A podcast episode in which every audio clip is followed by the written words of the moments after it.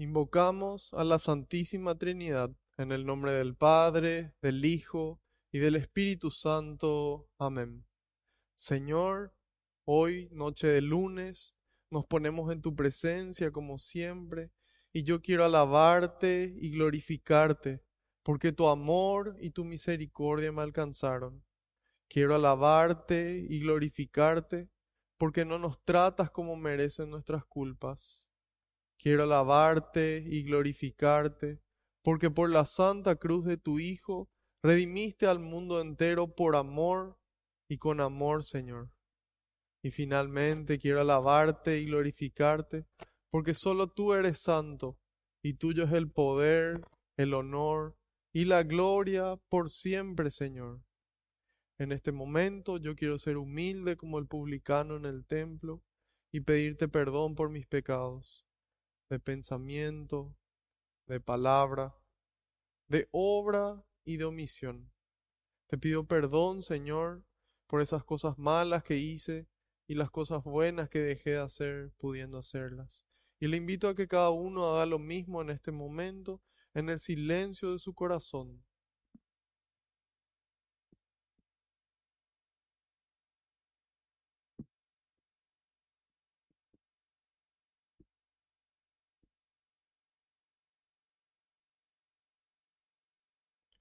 Te pido, Señor, que se cumpla tu palabra.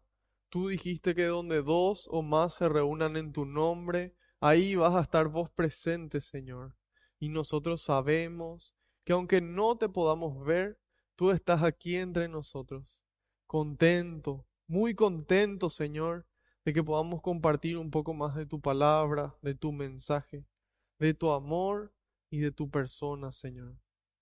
En este momento, Jesús, yo te pido que tú vayas por delante, que puedas allanar los caminos, que puedas arar la tierra de nuestra mente y nuestro corazón, para que esta semilla que se va a sembrar, que es tu palabra, pueda dar fruto y fruto en abundancia. En algunos el 30, en otros el 60, en otros el 100%, Señor. Frutos de amor, frutos que permanezcan en aquellos que reciban estos frutos que nosotros damos. En este momento, Jesús, deposito en tus manos cada pedido de oración que recibimos, cada intención que tienen los aquí presentes y los que están del otro lado de la pantalla. Todo en tus manos, Señor, junto con esa, con esa situación, junto a ese problema que nos angustia, que nos roba la paz, con cada miedo, Señor. Y finalmente nuestras alegrías, nuestras bendiciones, nuestras gracias, nuestros sueños, nuestros proyectos, nuestras vidas, Señor, y la de nuestras familias, porque no existe lugar mejor que tus manos, y porque sabemos que tú todo lo recoges con alegría y se lo entregas al Padre, para que Él nos entregue a cada uno esa gracia que estamos necesitando, a su debido tiempo y acorde a su voluntad. Glorias y alabanzas sean dadas a ti por los siglos de los siglos. Amén. Ahora les pido que puedan repetir conmigo esta invocación al Espíritu Santo. Pueden repetir después de mí.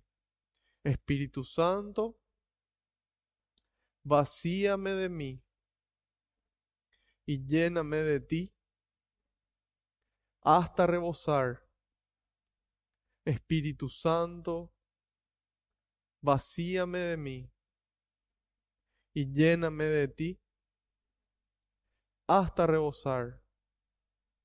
Una vez más, Espíritu Santo, vacíame de mí y lléname de ti hasta rebosar. Que así sea. Amén.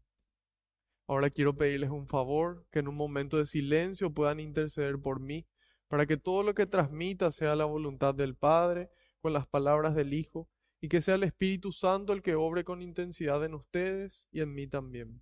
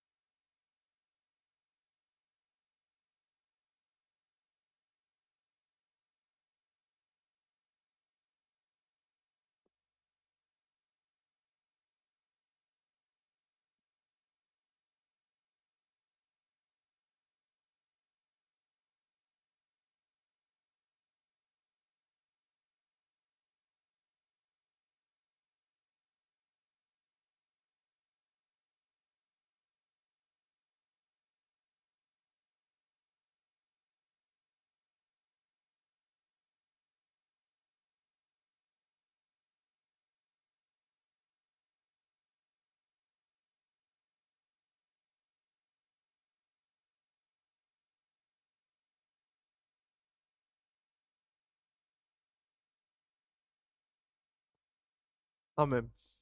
Muchas gracias. En esta, en esta primera lectura vamos a estar viendo la primera carta de San Juan. Generalmente nuestra clase está dividida en dos partes. Una primera lectura un poco más corta, que generalmente está relacionada con el Evangelio que estamos dando o con el libro principal. Nosotros habíamos dado primero el Evangelio de San Lucas, lo completamos. Empezamos el libro de Hechos de los Apóstoles, lo completamos, 45 clases tuvimos, y ahora vamos a ver el Evangelio de San Juan. El Evangelio del discípulo amado también se le menciona como em, el Evangelio del amor por la forma en la que está escrita y por la enseñanza que contiene. Entonces la teología que está relacionada con el Evangelio de San Juan evidentemente son las cartas de San Juan. Y hay, las cartas de San Juan forman parte de un conjunto de cartas nosotros en el Nuevo Testamento tenemos los Evangelios, después tenemos un conjunto de cartas y finalmente el Apocalipsis que cierra el Nuevo Testamento.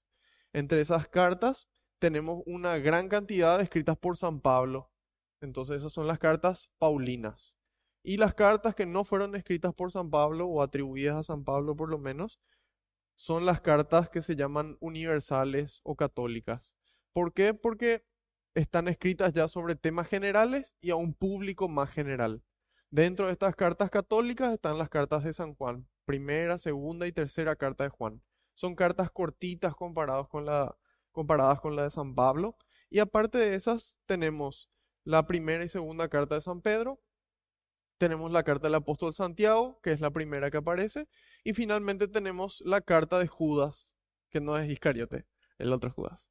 Entonces, eh, esas son las cartas católicas. Vamos a iniciar entonces con las cartas de Juan. Vamos a ver un, pequeño fragmento, en este caso solamente cuatro versículos. Vamos a ver la primera carta de San Juan, capítulo 1, versículos del 1 al 4. Para los que trajeron su Biblia, pueden abrir su Biblia. Para los que no, pueden escuchar atentamente y la próxima vez traer su Biblia.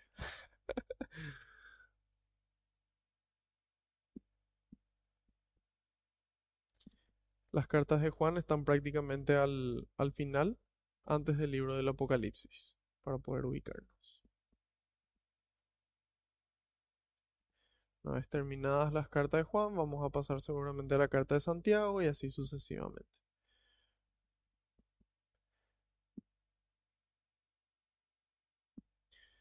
Primera carta de San Juan, capítulo 1, versículos del 1 al 4. Aquí aquí tienen lo que era desde el principio, lo que hemos oído, lo que hemos visto con nuestros ojos y palpado con nuestras manos. Me refiero a la palabra que es vida, porque la vida se dio a conocer, hemos visto la vida eterna, hablamos de ella y se la anunciamos, aquella que estaba con el Padre y se nos dio a conocer lo que hemos visto y oído se lo anunciamos también a ustedes para que estén en comunión con nosotros, pues nosotros estamos en comunión con el Padre y con su Hijo Jesucristo. Y les escribimos esto para que nuestra alegría sea completa. Palabra de Dios, te alabamos, Señor. Suelo hacer yo énfasis en en que es realmente palabra de Dios, de que es Dios el que nos está hablando, que se valió de hombres para poder escribir inspirados por el Espíritu, para que nosotros podamos recibir como herencia, tener como testamento su propia palabra, más valiosa que, que cualquier otra cosa que tal vez pudiéramos querer heredar. Estas cartas de San Juan, él las escribe a, a las primeras comunidades cristianas que que tenían diferentes conflictos. Habían conflictos internos que se generaban y conflictos externos por las diferentes religiones que, que le circundaban. Entonces, a esta carta que fue en aquel entonces escrita para ellos, está escrita para nosotros hoy. Y es palabra de Dios. Y dice, aquí tienen lo que era desde el principio, lo que hemos oído, lo que hemos visto con nuestros ojos y palpado con nuestras manos. Me refiero a la palabra, dice con mayúscula, que es vida. Es muy importante que aquí dice lo que era desde el principio, es decir, desde el inicio de los tiempos. Porque para nosotros, las personas, los humanos, los seres humanos, tenemos tiempo. Para nosotros transcurre. El día de ayer ya pasó, estamos viviendo el hoy, el mañana va a llegar y de acá a unos años, bueno, va a ser eh, otra época.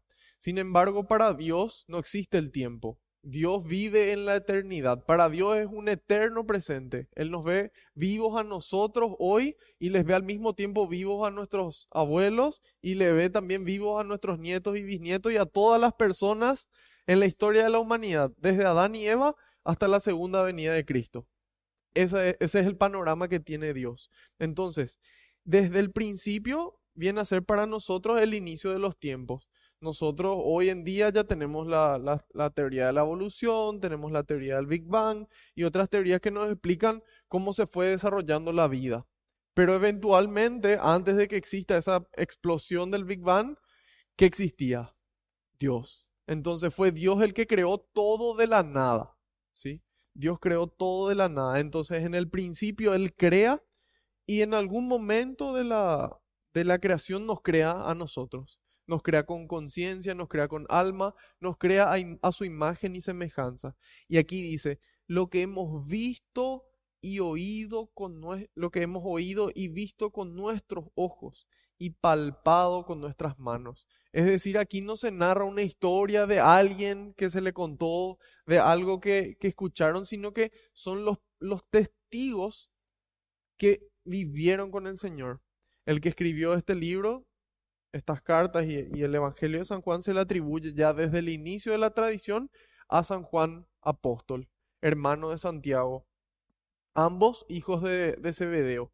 A ellos tenían un apodo que eran los hijos del trueno, ¿verdad? O sea que tenían cierta energía y cierta actitud que, que les hizo ganarse ese apodo. Y bueno, eh, San Juan cuando le conoce al Señor, él tenía aproximadamente entre 15 y 17 años. Entonces, su experiencia de vida con el Señor es diferente y todos tenemos una experiencia diferente, pero al comparar, por ejemplo, con San Pedro, cuando San Pedro le conoce al Señor, él tenía aproximadamente entre 45 y 50 años. Entonces él tenía ya una vida larga, digamos, transcurrida en el mundo, sin Cristo. Sin embargo, San Juan en una juventud muy temprana le conoce al Señor. Y ahí nos damos cuenta de cuál es la ventaja de conocer a Dios cuanto antes. Entonces, si bien la recompensa puede ser la misma, si acudimos a Dios a la mañana temprano o, en el anochecer de nuestras vidas, la, la, forma en la que nosotros vivimos, en la medida en la que más temprano le encontramos al Señor, probablemente pueda ser más, más santa. Entonces él en esa, en esa juventud, en ese ímpetu, le conoce al Señor y, y, va codo a codo, en el, en el top 3 que le suelo decir yo, en el sentido de que eran los, los tres más cercanos a Jesús, Pedro, Santiago y Juan. Bueno, este Juan es del que estamos hablando. Y ellos tuvieron esta experiencia con Cristo. Ellos se encontraron con el Señor. Y a partir de ahí ellos transmiten. Y es muy importante que nosotros, las personas que estamos sirviendo, tengamos esa experiencia con Cristo y que pueda renovarse día a día para poder seguir transmitiéndole a Él. No nuestras, no nuestras ideas, nuestros pensamientos, nuestros sentimientos, sino los pensamientos de Cristo, los sentimientos de Cristo y finalmente las acciones de Cristo. Y nos dice aquí en el 2, porque la vida se dio a conocer hemos visto la vida eterna, hablamos de ella y se la anunciamos, aquella que estaba con el Padre y que se nos dio a conocer. Nosotros, queridos hermanos, vivimos en un tiempo privilegiado de la historia de la humanidad. ¿Por qué? Porque si nosotros miramos para atrás, la historia de, la salvación empieza con Abraham. En el año 1700 a.C., más o menos, él sale de Ur de Caldea y Dios le hizo una promesa a él.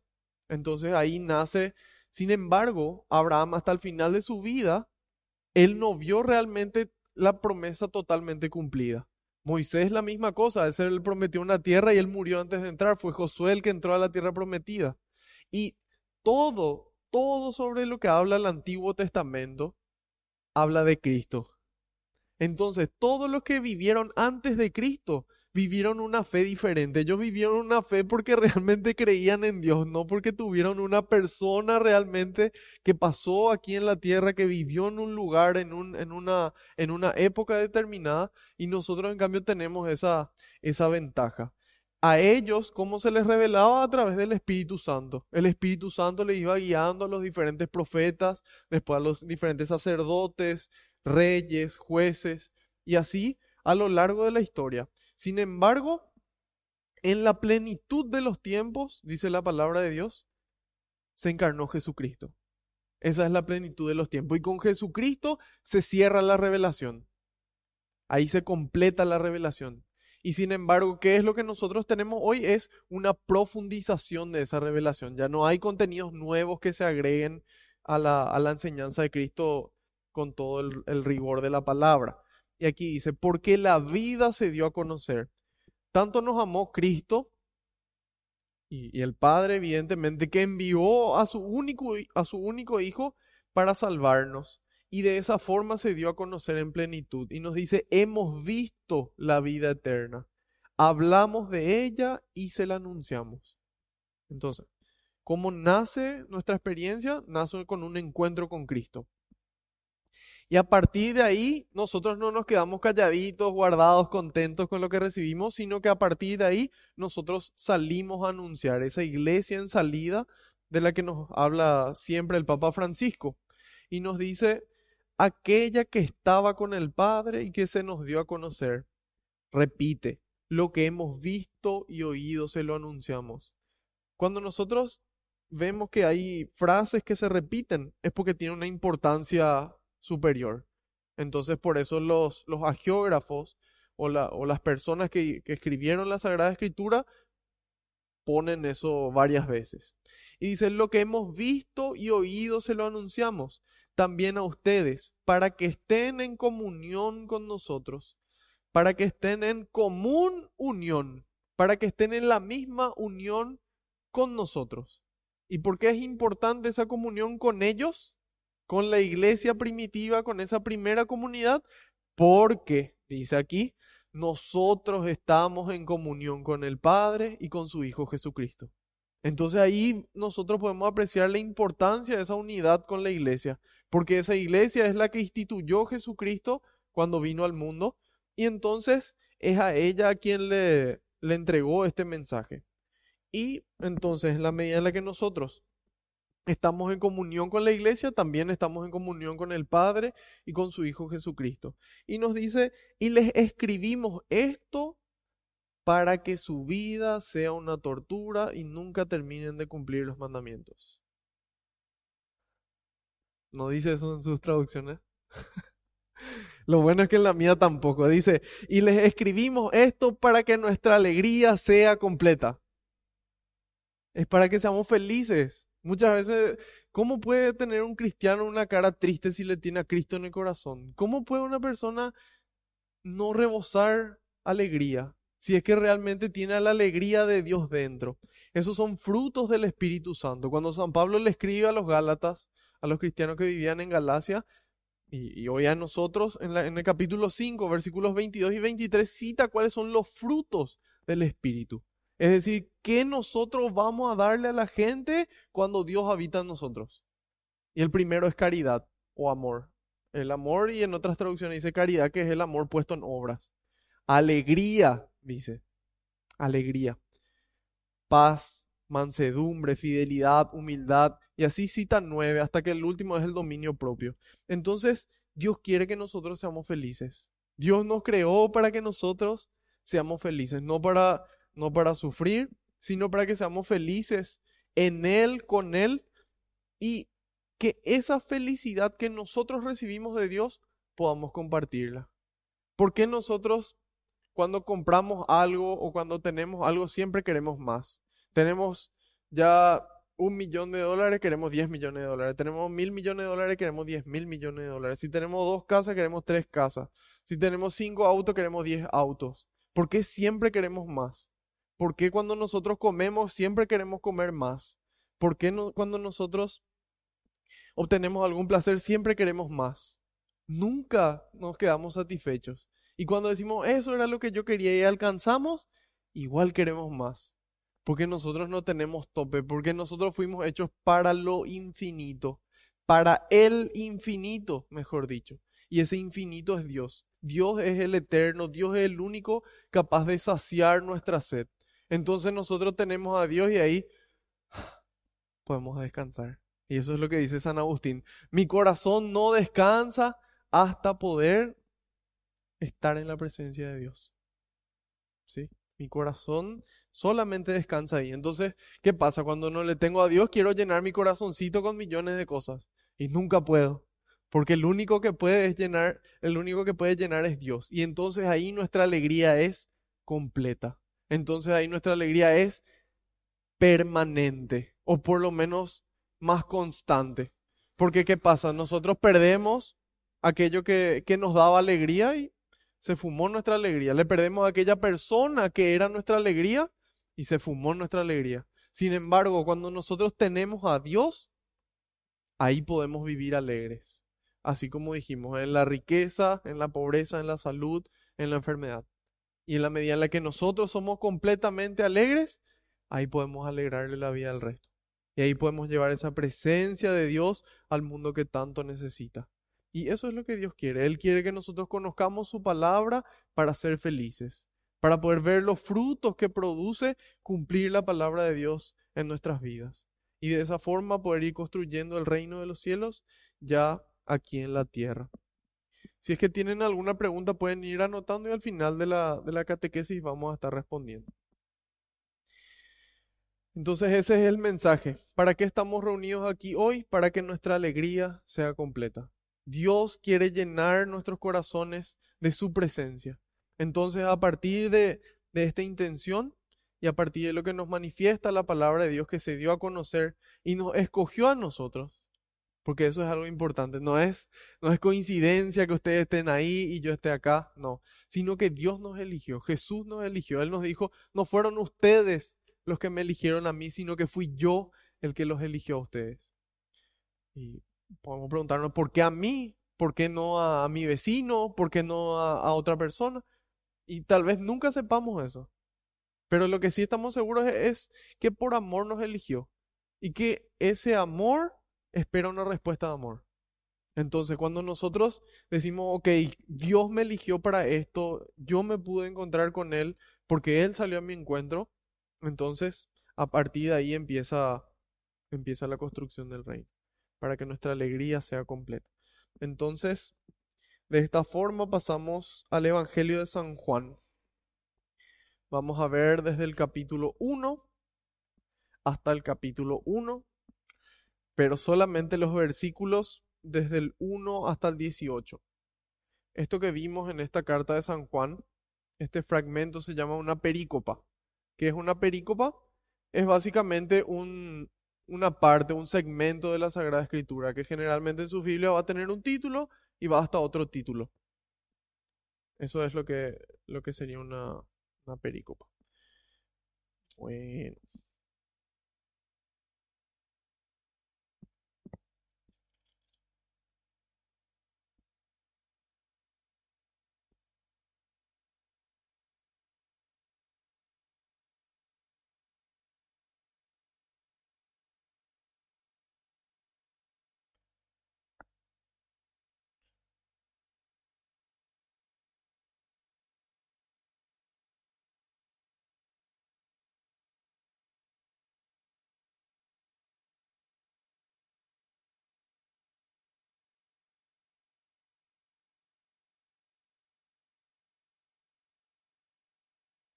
Bueno, antes de, empezar con nuestra lectura, voy a darles una, pequeña introducción para que podamos saber dónde estamos parados. Eh, este Evangelio de San Juan es el único que no, que no forma parte del conjunto de los Evangelios sinópticos. Nosotros tenemos cuatro Evangelios en total en el Nuevo Testamento que nos narran la vida de nuestro Señor Jesucristo junto a su pasión, su muerte y su resurrección. Estos primeros tres Evangelios son el Evangelio de Marcos, el Evangelio de Mateo, de Lucas y el Evangelio de San Juan. El, cito en este orden porque es probable que en ese orden se hayan escrito.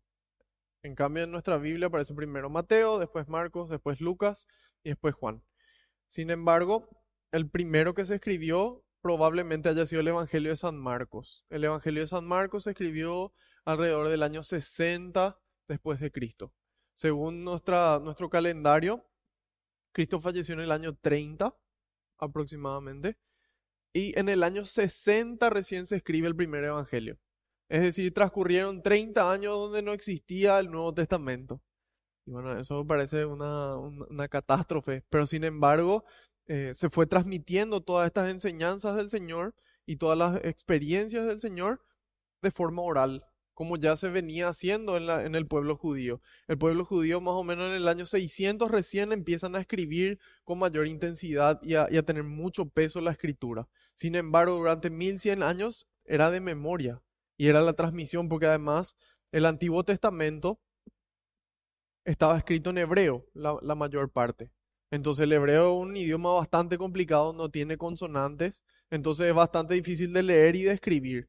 Entonces, ¿qué era lo que pasaba? La mayoría sabía de memoria, todo el Antiguo Testamento de memoria.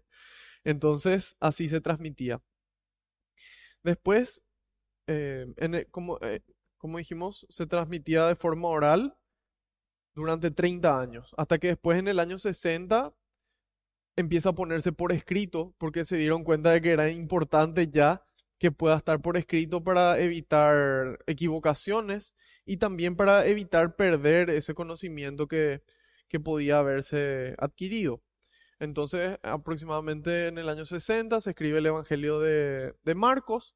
A partir del Evangelio de Marcos, Mateo y Lucas escriben sus evangelios. Ellos toman ese evangelio inicial y hay una, había una, como papiros, digamos, que tenían diferentes frases dichas por Jesús, diferentes frases que se llama la fuente Q. Entonces en esa fuente Q estaban diferentes frases de Jesús y a partir de esas diferentes frases de Jesús y el Evangelio de San Marcos, Mateo escribe su Evangelio para los judíos, para los judíos. Después San Lucas hace un proceso parecido, él toma también el Evangelio de Marcos con la fuente Q, pero él escribe para los paganos, él escribe para los no judíos. Finalmente, este, y, y, por eso que hay tanta similitud entre ellos. Hay muchas personas que se dedican a estudiar esos parecidos, cuántas palabras en común, cuántas frases, historias, etc. Entonces, los tres narran básicamente la, la genealogía de Jesús, el nacimiento, su vida, su muerte y su resurrección. Sin embargo, San Juan escribe después. Él aproximadamente escribe recién en el año 90, es decir, aproximadamente 60 años después de, la muerte de nuestro Señor, de la muerte y resurrección. Entonces, él le escribe ya a una segunda generación, a una, a una ya no a esos primeros cristianos que eran los judíos o, los gentiles, sino ya a, los hijos de ellos probablemente. Y él le escribe a partir de su experiencia, a partir de sus conocimientos y complementando lo que ya habían escrito los otros tres. Entonces, de repente, no, no vamos a encontrar tantas tantas anécdotas, tantas eh, vivencias de Jesús, pero sí vamos a encontrar las principales y con una profundización diferente. Entonces, este es el evangelio más espiritual, es el evangelio más profundo y que tiene una, una importancia no, no menor. Entonces, ese es el contexto del, del evangelio de San Juan. Como dijimos, se escribe alrededor del año 90 probablemente se escribió en la ciudad de Éfeso. Nosotros habíamos visto ya en Hechos de los Apóstoles el mapa, a ver en qué parte estaba. Bueno, en Éfeso. En Éfeso San Pablo había fundado una iglesia. San Juan se fue a vivir a, Éfeso, tuvo residencia en aquel lugar. Y en ese lugar probablemente es donde se escribió este, este Evangelio de San Juan. ¿En qué idioma se escribió el original? El original se escribió en, un, en una variación del griego que se llama koiné, que es como el griego popular. Nosotros aquí tenemos el guaraní y podríamos decir de que, de que hay un nivel de guaraní que podría ser eh, elevado, ya a un nivel de lengua y literatura guaraní, por ejemplo. Y sin embargo está el guaraní que habla la mayoría del pueblo, que muchas veces es una mezcla ya del español con el guaraní que, que se le llama yopará. Entonces, el coiné sería, podríamos decir, una, una analogía al, al yo para paraguayo. Y este, este idioma era como en aquel entonces el inglés. Hoy en día el inglés es el, el idioma universal, en aquel entonces era el griego, después eventualmente eh, fue el, el latín. Sin embargo, en el momento en el que se escribió todo el Nuevo Testamento estaba en koiné, en griego. Entonces, en la medida en la que uno va aprendiendo esta lengua, realmente tiene un, un significado, un gusto diferente. Y es realmente espectacular porque, no sé, por darles un ejemplo breve, cuando, cuando San Pedro se encuentra con Jesús y Jesús le pregunta, ¿me amas? Y él le dice, sí, Señor, tú sabes que te quiero. Y después le vuelve a preguntar, ¿me amas? Sí, Señor, tú sabes que te quiero. Y después le dice, ¿me amas? Sí, Señor, tú sabes que te quiero. Pero, pero la versión en griego no es el mismo amor con el que le pregunta Jesús, con el que le responde Pedro. Jesús le pregunta con el verbo agape, que es el amor, es el amor de Dios, es el amor más puro. Y él le, él le responde con el amor filío, que es el amor de, de hijo, pero generalmente se refiere a un amor más de amistad. Entonces Jesús le dice, vos me amás con el amor más grande y Pedro le dice, Señor, vos sabés que yo te quiero como amigo. Y así hasta que después, en la tercera vez cuando Jesús le pregunta, Jesús le pregunta, ¿vos me amás como amigo? Y San Pedro le dice, sí, tú sabes que te amo como amigo. Entonces, esos detalles, por ejemplo, podemos ir, ir degustando en la medida en la que llegamos a esa, a esa profundidad y, no tengan miedo, que cada uno de ustedes pueda aprender griego en, Duolingo y en, otros lugares y, llegar a esa profundidad, porque dice, ah, no, pero vos estudiaste. No, o sea, cada uno puede llegar en la medida en la que uno se compromete y busca, porque la, el contenido existe. Y para los que eh, necesiten ayuda, estamos siempre a disposición. Entonces, se escribió en griego todo el Nuevo Testamento, Coiné, año 90, ciudad de Éfeso. Se narra lo, lo principal de Cristo con una profundidad importante y el propósito de este libro es el que narra San Juan en el capítulo 20, en el versículo 31. Él nos dice en este último capítulo, esto fue escrito para que ustedes crean que Jesús es el Hijo de Dios entonces, ¿para qué se escribió este libro que vamos a leer? Para que nosotros creamos que Jesús es el Hijo de Dios. Ese fue el propósito de, San Juan. ¿Y para qué? Para que nuestra alegría sea completa. Ya vimos. Entonces, ahí vamos a, vamos a entrar ahora al texto en sí. Espero que en este momento el Espíritu Santo renueve su fuerza Pueden respirar, estirarse un poco. Si es que traen su café, tienen su café a mano, toman su café. Y en este momento el Espíritu Santo expulsa la pereza de estos cuerpos estudiosos y trabajadores. Esperemos. Bueno. Juan 1, del 1 al 18. En el principio era el verbo, la palabra, y el verbo estaba ante Dios y el verbo era Dios. Él estaba ante Dios en el principio. Por Él se hizo todo y nada llegó a ser sin Él. Lo que fue hecho tenía vida en Él y para los hombres la vida era luz. La luz brilla en las tinieblas y las tinieblas no le impidieron. Vino un hombre enviado por Dios que se llamaba Juan vino para dar testimonio como testigo de la luz, para que todos creyeran por él. Aunque no fuera él la luz, le tocaba dar testimonio de la luz. Él era la luz verdadera, la luz que ilumina a todo hombre y llegaba al mundo. Ya estaba en el mundo, este mundo que se hizo por él, este mundo que no lo recibió vino a su propia casa y los suyos no lo recibieron.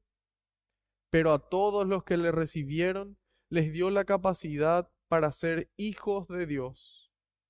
Al creer en su nombre han nacido, no de sangre alguna, ni por ley de la carne, ni por voluntad de hombre, sino que han nacido de Dios. Y el Verbo se hizo carne, puso su tienda entre nosotros, y hemos visto su gloria, la gloria que recibe del Padre el Hijo único. En él todo era don amoroso y verdad. Juan dio testimonio de él, dijo muy fuerte, de él yo hablaba al decir, el que ha venido detrás de mí ya está delante de mí porque era antes que yo. De su plenitud hemos recibido todos, y cada don amoroso preparaba otro. Por medio de Moisés hemos recibido la ley, pero la verdad y el don amoroso nos llegó por medio de Jesucristo. Nadie ha visto a Dios jamás, pero Dios Hijo único, el que está en el seno del Padre, nos lo dio a conocer. Palabra del Señor, gloria a ti, Señor Jesús. Aquí vemos una diferencia. Los evangelios, al terminar los cuatro, nosotros decimos palabra del Señor, porque hablan sobre la vida de Cristo, sobre el Señor de señores, el Rey de reyes, ante el cual toda rodilla se dobla en el cielo, en la tierra y en los abismos. Entonces, cuando nosotros hablamos de nuestro Señor, palabra del Señor. Hay una, una diferencia importante. Vemos aquí que en el 1 dice, en el principio era el verbo, la palabra. Aquí la palabra en griego que utiliza es, es logos. Logos escrito con mayúscula. Y logos se entiende, puede ser, ahí San Agustín aclara que puede entenderse como razón, como, una, como la razón en sí o como el verbo. Otras, otras eh, traducciones podrían ser palabra, conocimiento. Entonces el conocimiento de Dios, la palabra de Dios es Cristo. El verbo de Dios con mayúscula es Cristo. Y nos dice, en el principio era el verbo. Aquí en la Biblia de Jerusalén traduce existía el verbo. En el principio existía el verbo. Y el verbo estaba ante Dios. En este caso, cuando habla de Dios, se refiere a Yahvé, se refiere a Dios Padre. Entonces, generalmente cuando leemos así Dios con mayúscula, se refiere a Dios Padre. Y dice, y el verbo estaba ante Dios, es decir, no era el Padre, es una segunda persona de la Santísima Trinidad. Y el verbo era Dios, dice. ¿Cuál era el propósito que nosotros conozcamos que Jesús es el Hijo de Dios? Y así ya empieza de entrada. Y dice, y el verbo era Dios. Él estaba ante Dios en el principio. En otras traducciones dice, estaba ante Dios o estaba con Dios. Es decir, estaba ya desde el inicio. Cristo, si bien Él se encarna en el año más o menos 4, o 5 antes de Cristo, según las, las cronologías actuales, Él existió desde siempre. O sea, cuando Dios dice, hágase la luz, esa palabra de Dios que sale de, del Padre eh, ya es por Cristo. Y dice, por Él se hizo todo. Imagínense que Dios creó el universo por Él, por Cristo. Por amor a Cristo dijo, bueno, yo voy a crear todo lo que existe. Por Él se hizo todo, dice. Entonces la creación empezó con un motivo, no fue resultado del azar como algunos quieren creer. Y, y sin embargo ahí podemos ver de que por Cristo se hizo todo, dice, y nada llegó a ser sin Él. Porque por la palabra de Dios empezó todo. Entonces, si no existía la palabra de Dios, no iba a ser eh, la creación.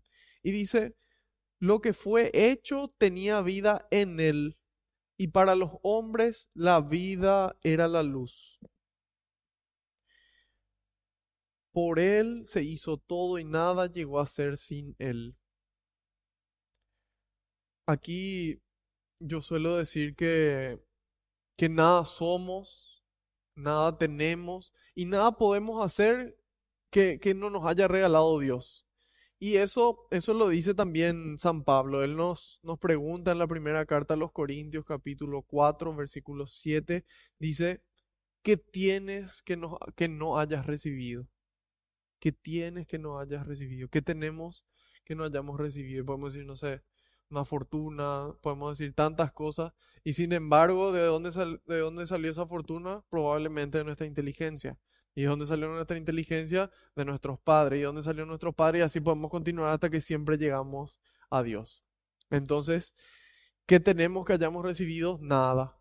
Por eso es importante ser agradecido. Por eso cada día al despertarnos es importante decirle gracias Señor. Gracias Señor porque hoy me desperté. Gracias Señor por mis dones.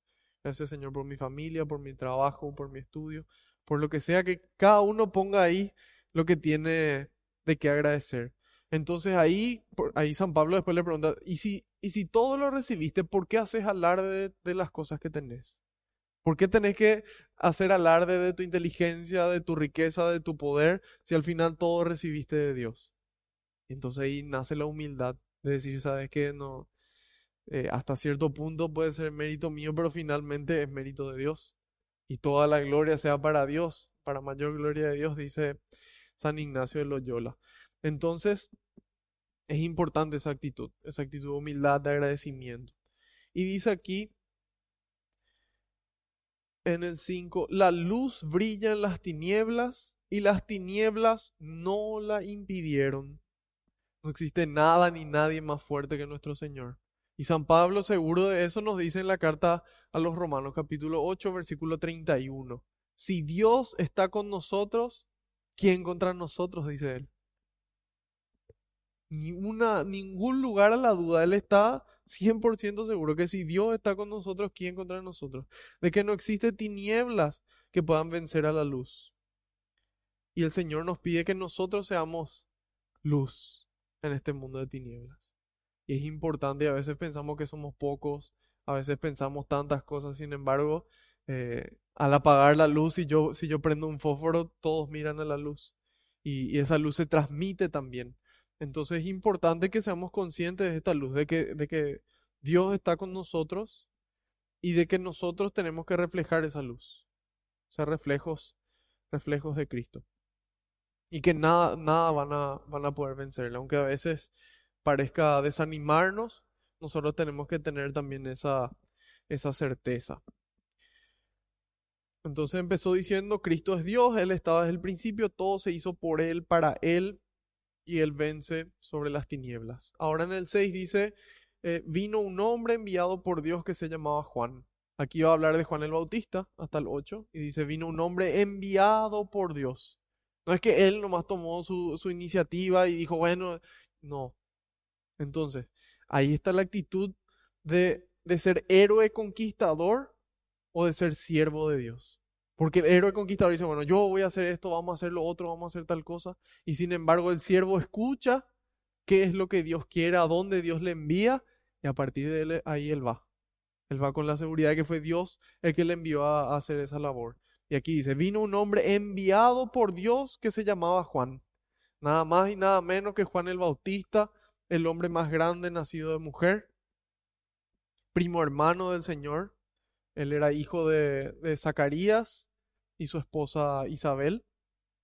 Entonces nació ya milagrosamente, eh, recibe la primera visita misionera de la historia. María fue la primera misionera que le lleva a Cristo en su seno y se va caminando 130 kilómetros montaña arriba junto a su prima Isabel estando embarazada.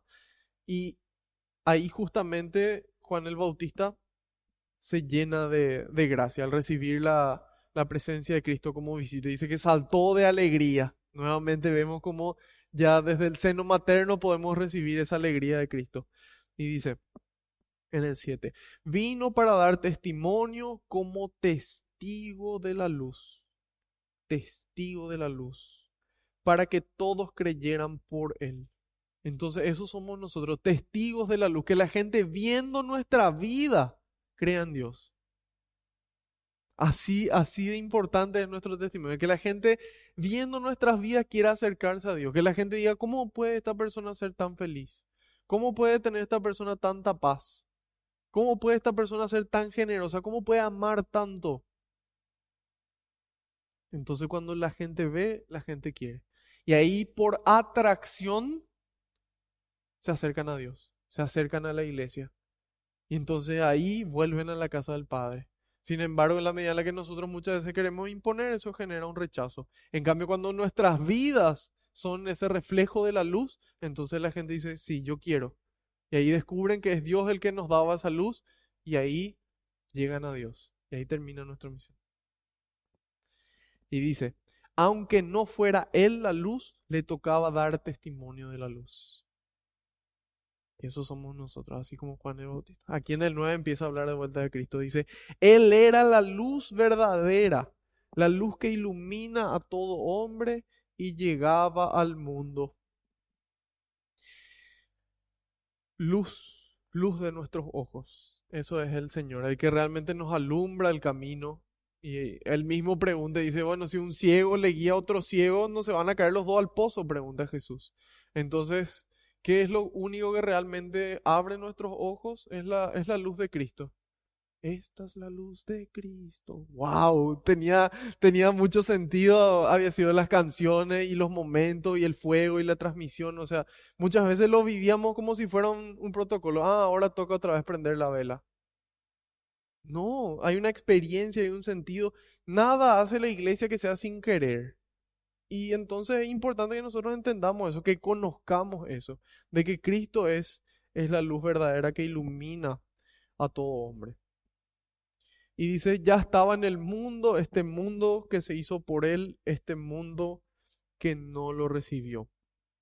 Aquí el mundo no se refiere a, a toda la creación, sino que se refiere al mundo en sí, del cual Satanás es príncipe. Satanás es el príncipe de este mundo. Y ya habíamos explicado de que, de que no hay rey de este mundo porque es un principado, así como Mónaco. Está el príncipe de Mónaco y quién es el rey o reina, no, no hay, es un principado. Bueno, así también el príncipe de este mundo es el demonio. Entonces Satanás, a él se le dio el, el, el control de este mundo. Y básicamente tres cosas lo que él nos puede ofrecer. Poder, placer y dinero.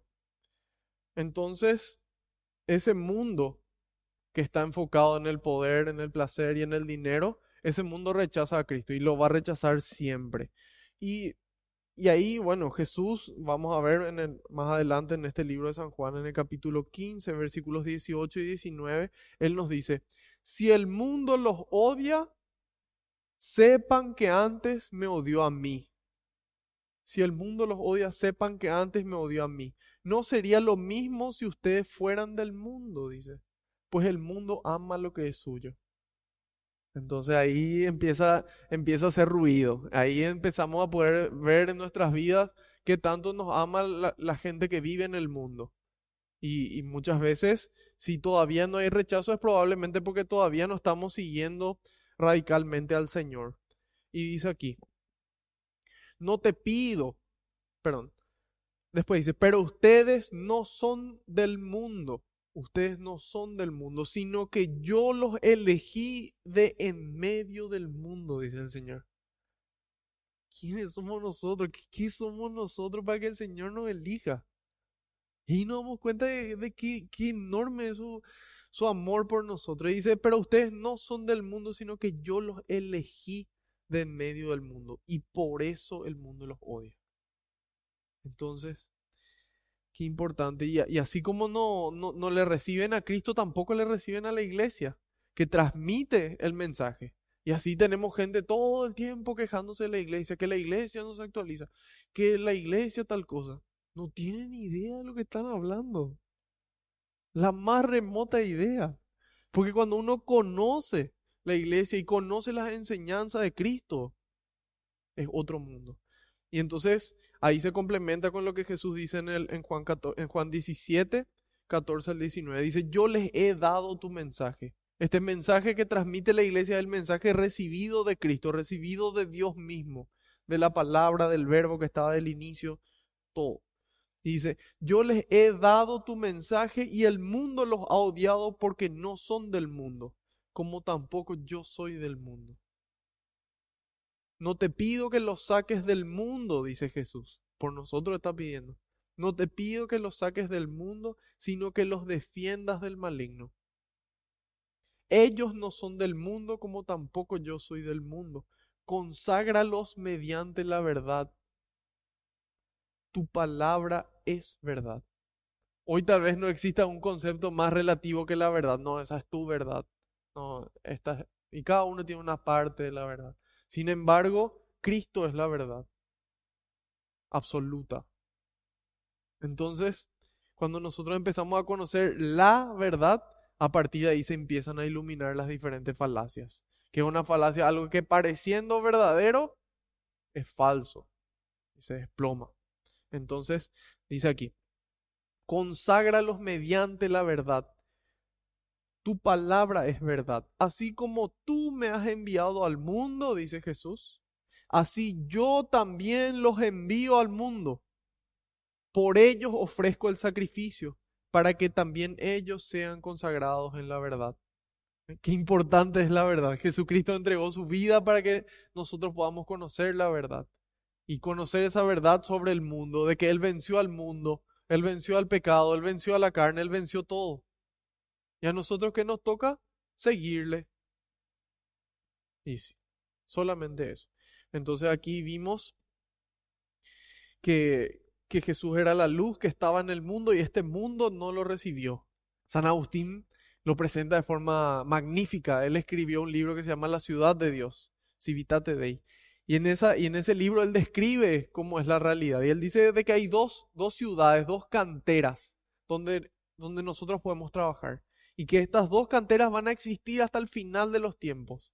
Está la cantera del mundo, reinada por Satanás, y está la cantera de Dios. Y ambas van a existir hasta la vuelta de Cristo. Y él dice, en la cantera del mundo es tan fuerte el rechazo a Dios y, el rechazo al, al, prójimo. O sea, ahí es. Es tan grande el amor a uno mismo en la cantera del mundo. Es tan grande el amor a uno mismo que llega hasta el punto del rechazo del prójimo y el rechazo de Dios. Así es. Y en la ciudad de Dios el amor de Dios es tan grande que me lleva a mí sacrificarme a mí mismo por amor a Dios y por amor al prójimo. Y ahí vemos ese, ese contraste enorme entre la ciudad del mundo y la ciudad de Dios. Y cada uno elige en cuál trabajar, porque cada uno es libre. Nosotros fuimos hechos de imagen y semejanza de Dios, libres y con la capacidad de amar. Entonces, es importante que nosotros elijamos, que tomemos una decisión. El Salmo 1 dice, hay dos caminos. Y no me puedo ir hacia arriba y hacia abajo. No. Dos caminos. Está el camino del mundo, el camino de Dios no se tocan. No puedo tener un, pie en el mundo, un pie en el camino de Dios, porque ese es el tibio. ¿Y qué pasa con el tibio? Dice el Señor. No, no pasa nada, porque ¿qué le vamos a hacer? Hay gente que, que es así, la realidad es difícil. No dijo eso Señor. A los tibios los vomitaré de mi boca, dijo Jesús. O sea, Jesús es bien preciso cuando Él tiene que decir las cosas. Y las cosas como son. Entonces, ¿qué, ¿cuál es el problema con el tibio? De que aparentemente es bueno, pero sigue obrando mal. Entonces la gente dice, ¿para qué yo quiero ser cristiano si mira cómo viven? Y ahí entra nuestro antitestimonio, como nosotros jinetes del apocalipsis destruyendo la iglesia desde adentro. Así importante es lo que nosotros vivimos, lo que nosotros hacemos, lo que nosotros decimos. Entonces ahí, entonces podemos nosotros hacer esa diferencia. Está el mundo. Yo suelo dar un ejemplo muy sencillo. Yo digo, aquí, aquí estamos en el centro de Paraguay, en Asunción. está el Chaco, que está allá arriba, y está Encarnación, que está abajo. Y bueno, si yo me quiero ir al Chaco, hay una ruta que yo tengo que seguir. No puedo seguir la ruta que se va a Encarnación porque me alejo del Chaco. Y digo, la ruta al Chaco es fea, es dura, pero bueno, si yo quiero llegar al Chaco, esa es la ruta que yo tengo que tomar. Y la ruta Encarnación, todo lo contrario, es rápida, es linda, hay entretenimiento por el camino, pero te lleva a otro lado. Entonces nosotros tenemos que elegir si no queremos ir al Chaco o no queremos ir a Encarnación. ¿Por qué? Porque son dos rutas que no, que no se tocan. Y sin embargo, la principal diferencia, que aparte de las rutas, porque las rutas son diferentes, una es cuesta arriba y la otra no, es que en la cuesta arriba vamos a llegar al cielo. En la cuesta arriba vamos a llegar a la patria eterna, vamos a llegar a la presencia de Dios que nos tiene reservado un lugar. Y en el camino fácil, en, la, puerta ancha, vamos a llegar al lugar de perdición. Vamos a llegar al lugar donde vamos a permanecer alejados de Dios por toda la eternidad. Y la otra diferencia es, aparte de la ruta y aparte de a dónde se llega, es quién camina con nosotros. En la ruta hacia arriba Cristo camina con nosotros. Yo voy a estar con ustedes hasta el fin de los días, dijo el Señor. Entonces, esa es la, diferencia de los caminos, de las ciudades. Como, como querramos verle. Y aquí nos dice, ese mundo no le recibió y nunca le va a recibir. Nunca le van a recibir porque está en contra de lo que ellos quieren. Y aquí justamente eh, nos manifiesta eso, que el problema es cuando hay luz y tinieblas. Cuando hay luz y tinieblas, porque si todo es tinieblas no hay problema, si todo es luz no hay problemas. Pero cuando hay luz y hay tinieblas, entonces ahí la tiniebla rechaza la luz. Entonces cuando hay mundo y hay Dios, el mundo le rechaza a Dios. Dice después en el 11, vino a su propia casa y los suyos no le recibieron. Esto vimos ayer en el Evangelio de, de Marcos. Estamos ahora en el ciclo de Marcos. Y, ahí Jesús se fue a, a, su pueblo y dice que en Marcos 6 que solamente pudo obrar algunos milagros. Y él dijo ahí, solamente en su patria le rechazan a un profeta. Solamente eh, ahí y no, y no en otros lugares. Y, y por eso pudo obrar solo algunos milagros, pero no dijo ningún milagro tampoco. ¿Por qué? Porque a pesar de las dificultades, hay algún corazón que, que le busca, hay algún corazón que tiene fe. Entonces ahí, en ese corazón, obra Cristo. Y, bueno, esto fue que, que le rechazaron en, en, su pueblo. ¿Quién es él? Nosotros le conocemos. ¿De dónde sale todo esto? Y eso, eso es poner eh, nuestra experiencia muchas veces con respecto a, la presencia de Dios. Porque en nuestra experiencia nosotros pensamos que es de una forma y sin embargo muchas veces Dios nos muestra que, que es de otra. Y dice aquí en el 12, pero a todos los que le recibieron les dio capacidad para ser hijos de Dios. A todos los que lo recibieron les dio capacidad para ser hijos de Dios.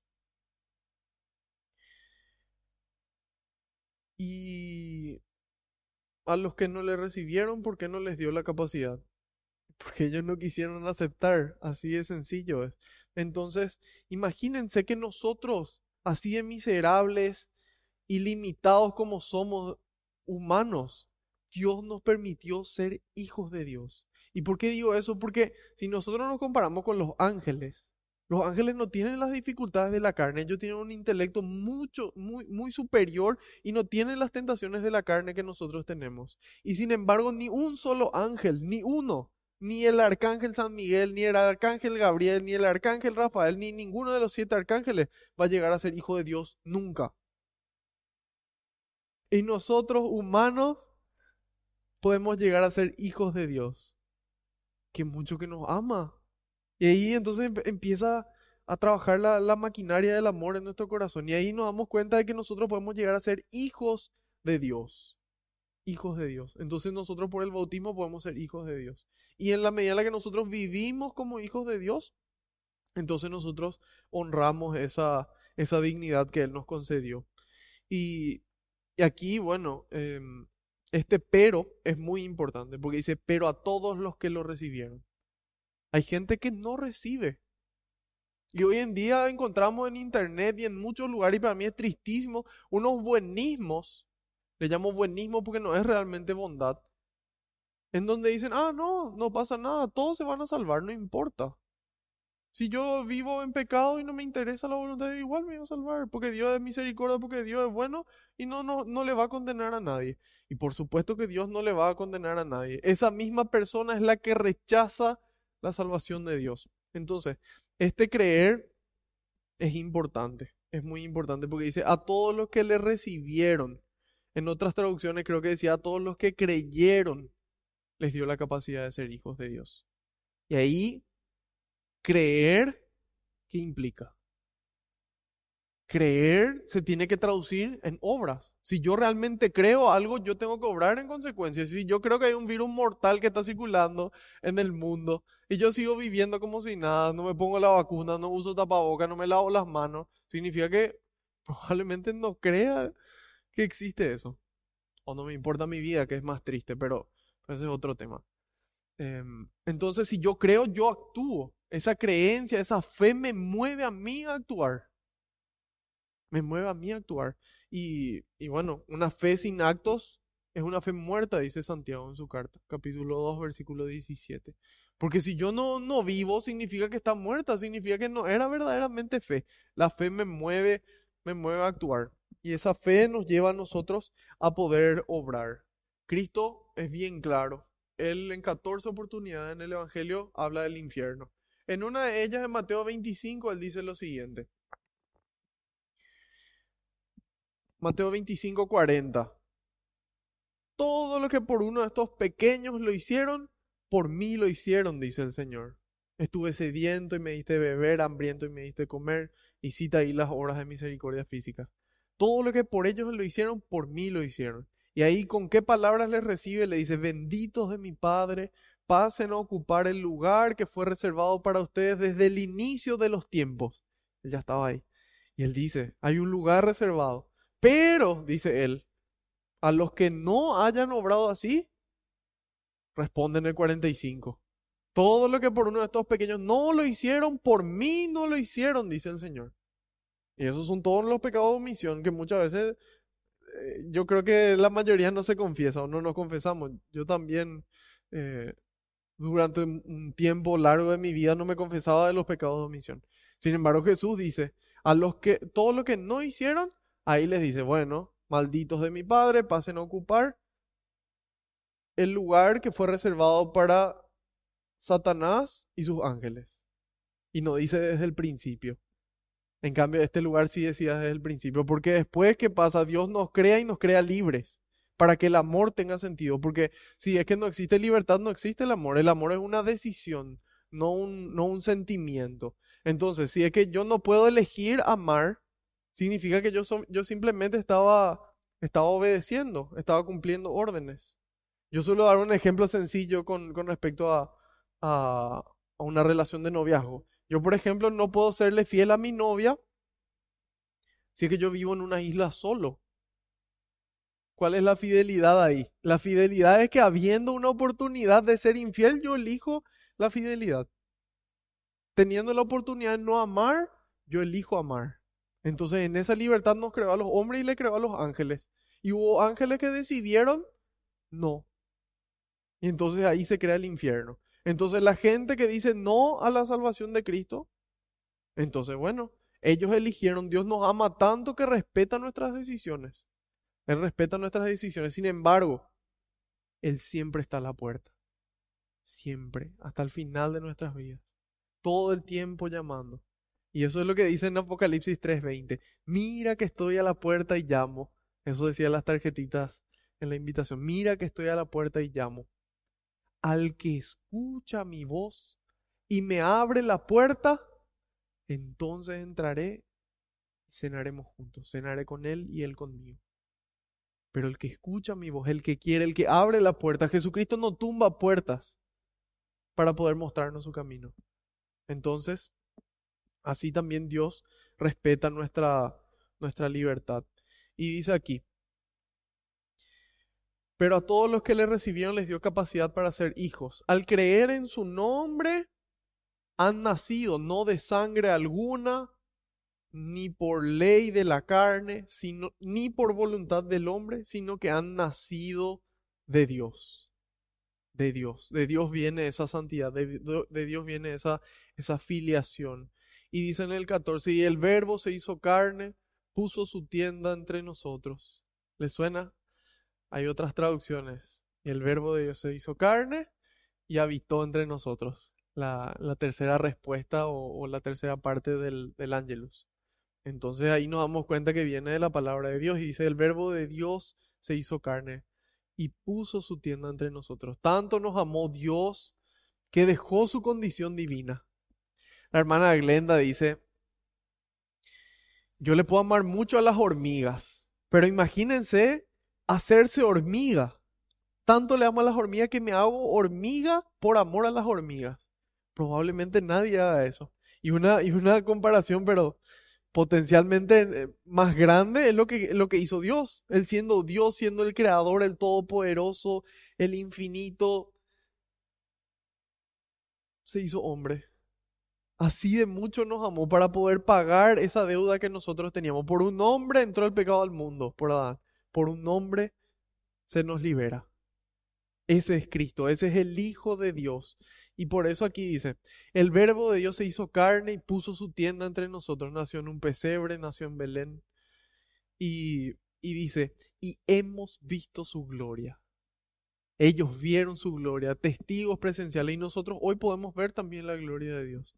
Dice, la gloria que recibe del Padre, el Hijo único, en él todo era don amoroso y verdad. Todo era don amoroso y verdad.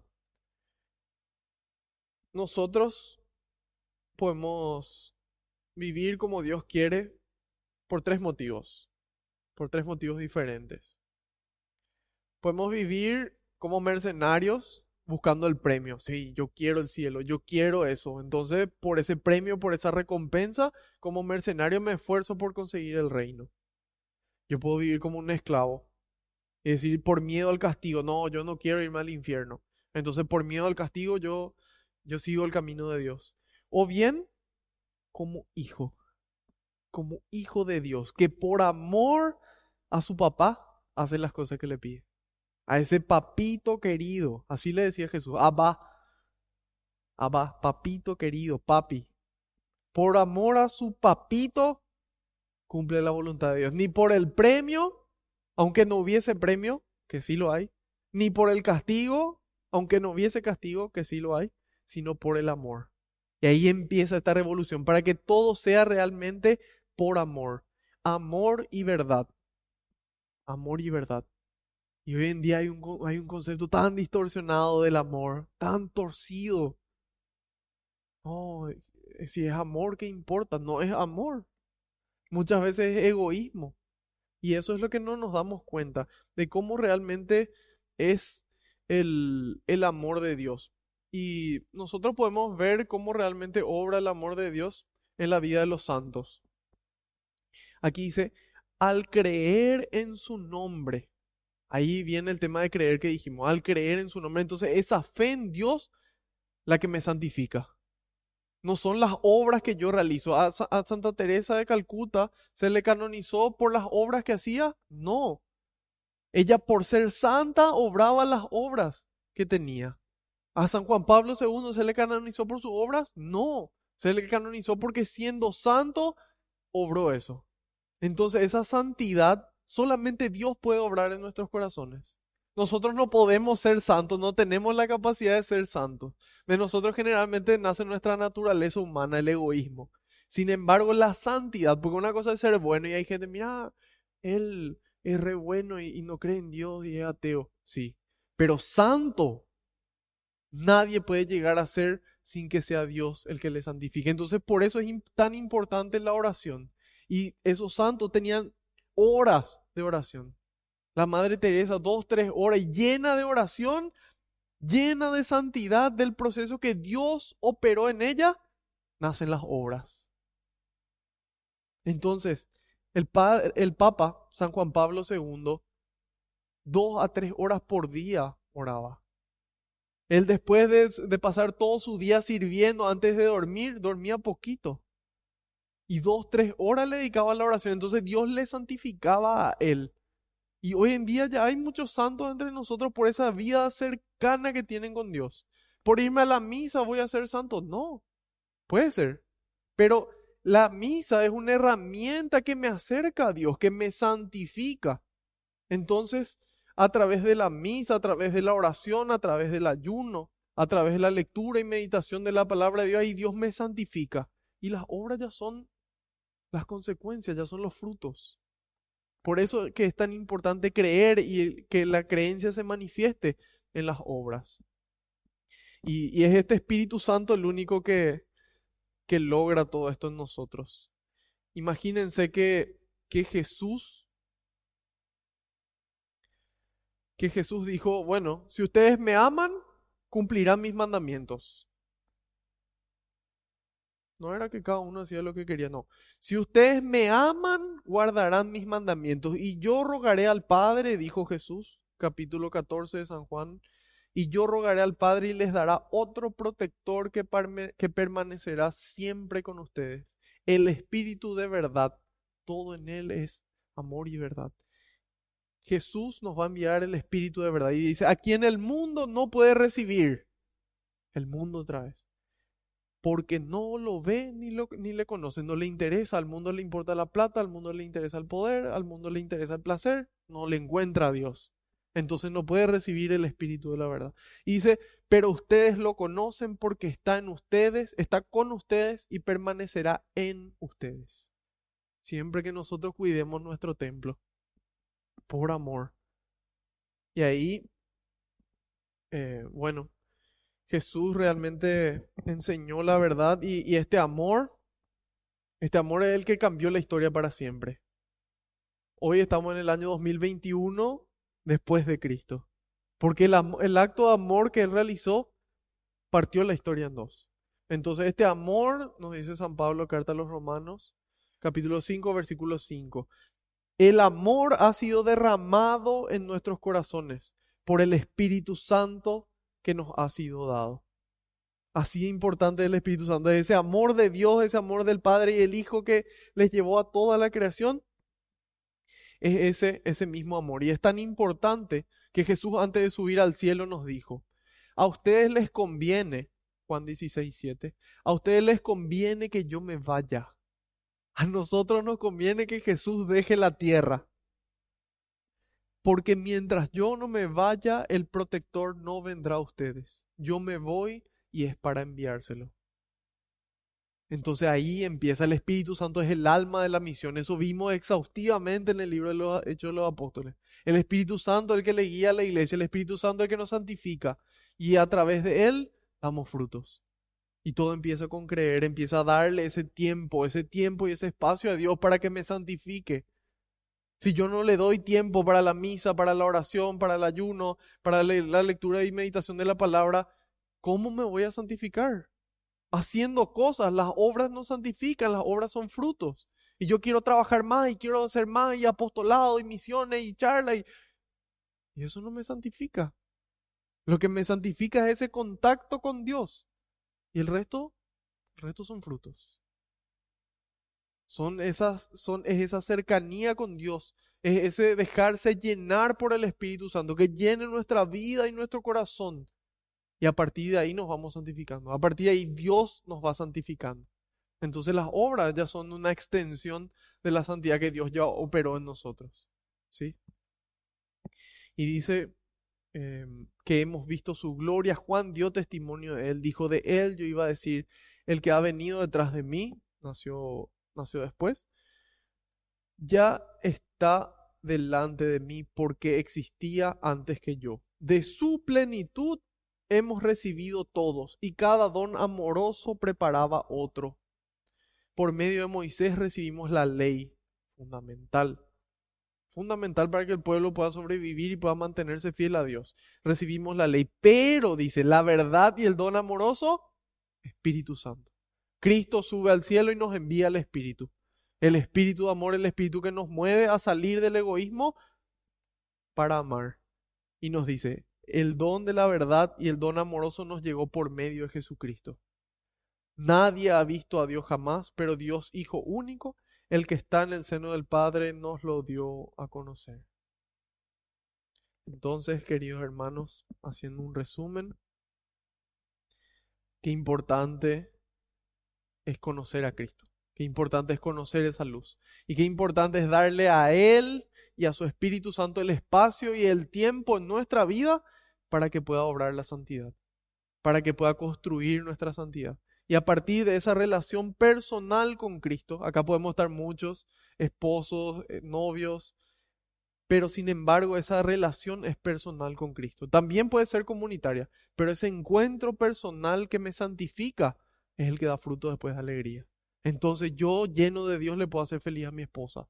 Yo, esposa llena de Dios, le puedo hacer feliz a mi esposo, a mis hijos, a mis compañeros de trabajo, a, a mis eh, compañeros de, de estudio. Le puedo hacer feliz a mi país. Pero todo empieza con ese encuentro personal con el Hijo de Dios. Dejarse llenar el corazón, llenar. Camino al Chaco. Sabiendo de que Dios nos acompaña, que es camino cuesta arriba y va a ser cuesta arriba hasta el final. Entonces, llenos de ese amor, vamos a poder cumplir la voluntad del Padre, vamos a poder cumplir los mandamientos y vamos a poder un día encontrarnos todos arriba, felices, de haber recibido y de habernos encontrado con Dios y poder decirle sí, así como, como lo hizo San Juan. Vamos a, a darle gracias a Dios.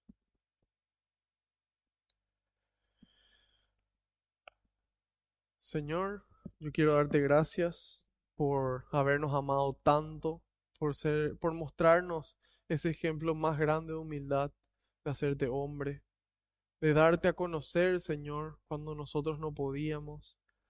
Te damos gracias, Señor, por santificarnos a través de tu Espíritu.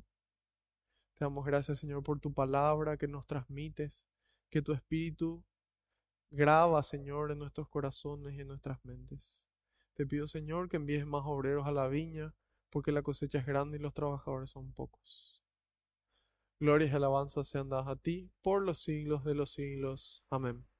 Y te decimos todos juntos, Padre nuestro que estás en el cielo, santificado sea tu nombre, venga a nosotros tu reino, hágase tu voluntad en la tierra como en el cielo. Danos hoy nuestro pan de cada día Perdona nuestras ofensas, como también nosotros perdonamos a los que nos ofenden, y no nos dejes caer en tentación, y líbranos del mal. Amén. Madre Santa, te damos gracias por ser el ejemplo de todo cristiano, de cómo realmente dejarse guiar por el Espíritu y vivir en fidelidad llena de Él hasta el momento de la cruz, de pie y hasta el final de ella. Te pedimos, Madre, que siempre nos lleva a tu Hijo para que podamos hacer lo que Él nos dice. Dios te salve María, llena eres de gracia, el Señor es contigo, bendita tú eres entre todas las mujeres, y bendito es el fruto de tu vientre Jesús. Santa María, Madre de Dios, ruega por nosotros los pecadores, ahora y en la hora de nuestra muerte. Amén. Siendo caso al pedido del Papa, rezamos a San Miguel Arcángel San Miguel Arcángel, defiéndenos en la batalla, sé nuestro amparo contra la perversidad y acechanzas del demonio. Reprímale Dios, pedimos suplicantes, y tú, príncipe de la milicia celestial, arroja al infierno con el divino poder a Satanás y a los demás espíritus malignos que andan dispersos por el mundo para la perdición de las almas. Amén. Gloria al Padre, al Hijo y al Espíritu Santo, siempre, por los siglos de los siglos. Amén. Alabado sea Jesucristo, por siempre sea bendito y alabado. Que la paz y la alegría del Señor nos acompañen a todas partes. En el nombre del Padre, del Hijo y del Espíritu Santo. Amén. Otro lunes más, otro lunes más, queridos hermanos. Muy contento de, verles también aquí presentes. Si es que esta catequesis fue de bendición para ustedes, no se olviden de compartir. Y si ya la están viendo desde YouTube, no olviden darle me gusta y suscribirse también al canal. Entonces así va a, a mostrar a más personas. Nos veremos el próximo lunes a la misma hora y por el mismo canal. Dios mediante y por delante. Buenas noches.